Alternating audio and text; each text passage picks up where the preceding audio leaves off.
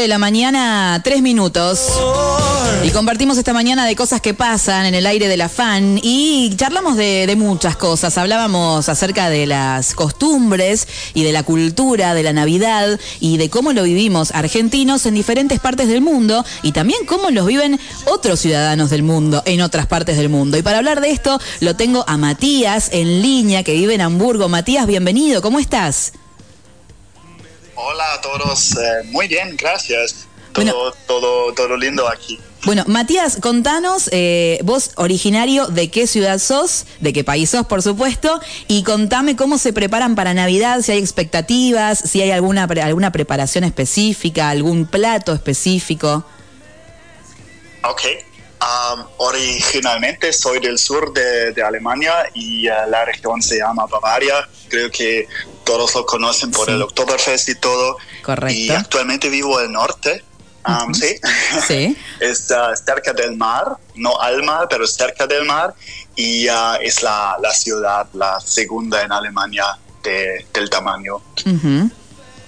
Bien, y, y, contame cómo se preparan allá eh, en Alemania, cómo se preparan, de, tal vez es dependiendo la zona, ¿no? Vos me lo podrás decir mejor, pero cómo se preparan allá con respecto a la Navidad, ¿hay alguna preparación? ¿Hay expectativas? ¿Es un, una época del año que es esperada para celebrar?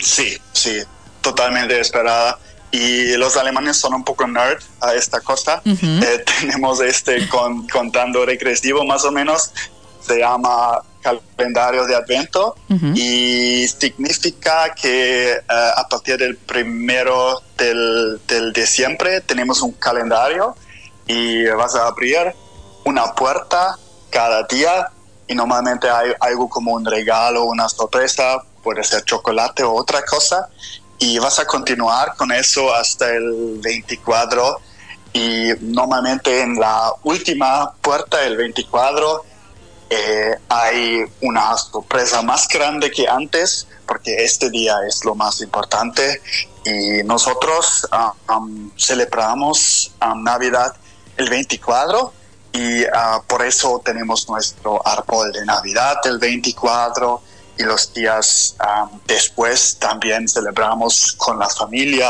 vamos a la iglesia, a la gente que le gusta la iglesia, por ejemplo, y vas a pasar tiempo con la familia y con tu pareja, lo que hay.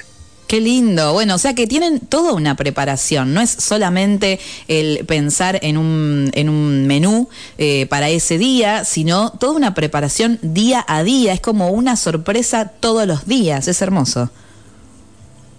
Sí, sí, son, son casi cuatro, cuatro semanas en total, sí.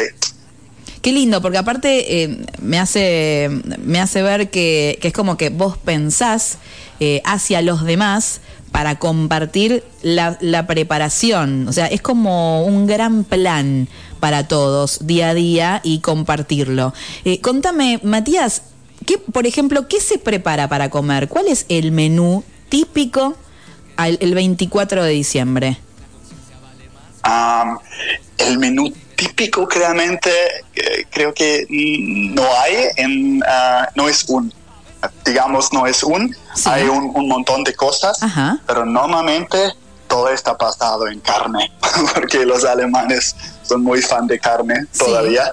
Sí. Y lo que, lo que vamos a preparar puede ser como pato, también puede ser como carne, uh, carne asada, um, todas las cosas muy ricas, acompañado con cosas de patata, pueden ser fideos también, uh -huh. pero todo normalmente un poco pesado como de carne. Sí. Pero al otro lado hay este clima en, en invierno y la, la, gente necesita energía, claro, lo que dicen. Claro. y por eso, pero por eso tenemos mucha, mucha carne y también unos, unos postres como helado, estas cosas también son muy importantes.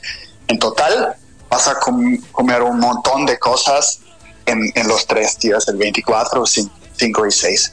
Claro.